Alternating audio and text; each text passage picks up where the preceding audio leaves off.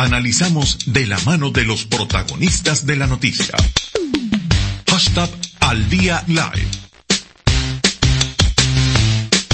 Son dos cincuenta y cinco minutos de la tarde, amigos de No Radio. Y antes de despedir el programa, vamos a chequear cómo está la situación en el estado Zulia. Lo vamos a hacer de inmediato con nuestra compañera Madeleine Palmar, corresponsal del circuito Unión Radio en la entidad. Madeleine, te agradeceríamos mucho eh, que nos apoyes en cuanto a la actualización informativa acerca del estado Zulia, el COVID-19, la flexibilización del tema de la cuarentena y sobre todo el tema de la multiplicación de contagios por nuevos venezolanos ingresando por las trochas eh, precisamente de la frontera eh, entre Colombia y Venezuela por el estado Zulia. ¿Qué información reciente y actualizada manejas acerca de todo esto?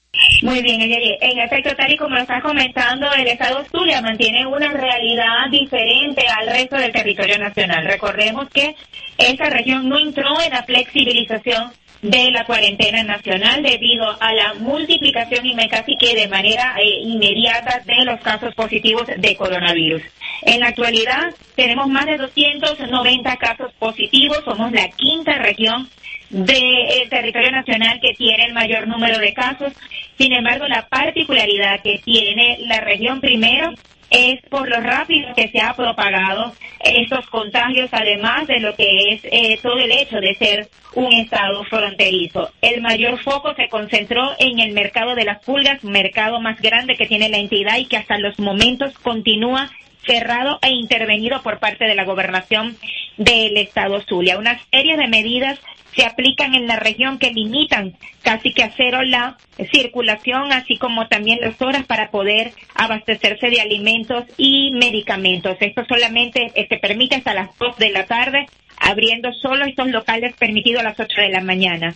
Mientras que las estaciones de servicio tienen una extensión para poder de alguna u otra manera controlar lo que han sido las kilométricas colas que se registran en las estaciones de servicio subsidiadas y por eso se les permite trabajar hasta las 4 de la tarde. La comunicación entre municipios ya está completamente prohibida.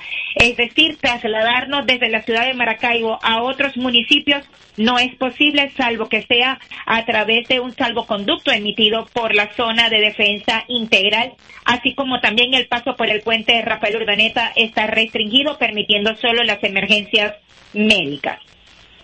Madeleine, en cuanto a lo que son los servicios públicos en el estado Zulia, ¿cómo marcha el asunto? Tenemos eh, la situación que, eh, recuerda que la, región ha venido sufriendo de constantes y largos apagones que continúan registrándose de manera diaria. Quizás en algunos sectores se pudiese hablar de la reducción de los horarios de estos cortes, pero siguen siendo de manera diaria, constante y no se sabe exactamente a qué hora puedes quedar sin suministro eléctrico. Sin embargo, lo mínimo que puedes estar sin electricidad son aproximadamente cuatro horas.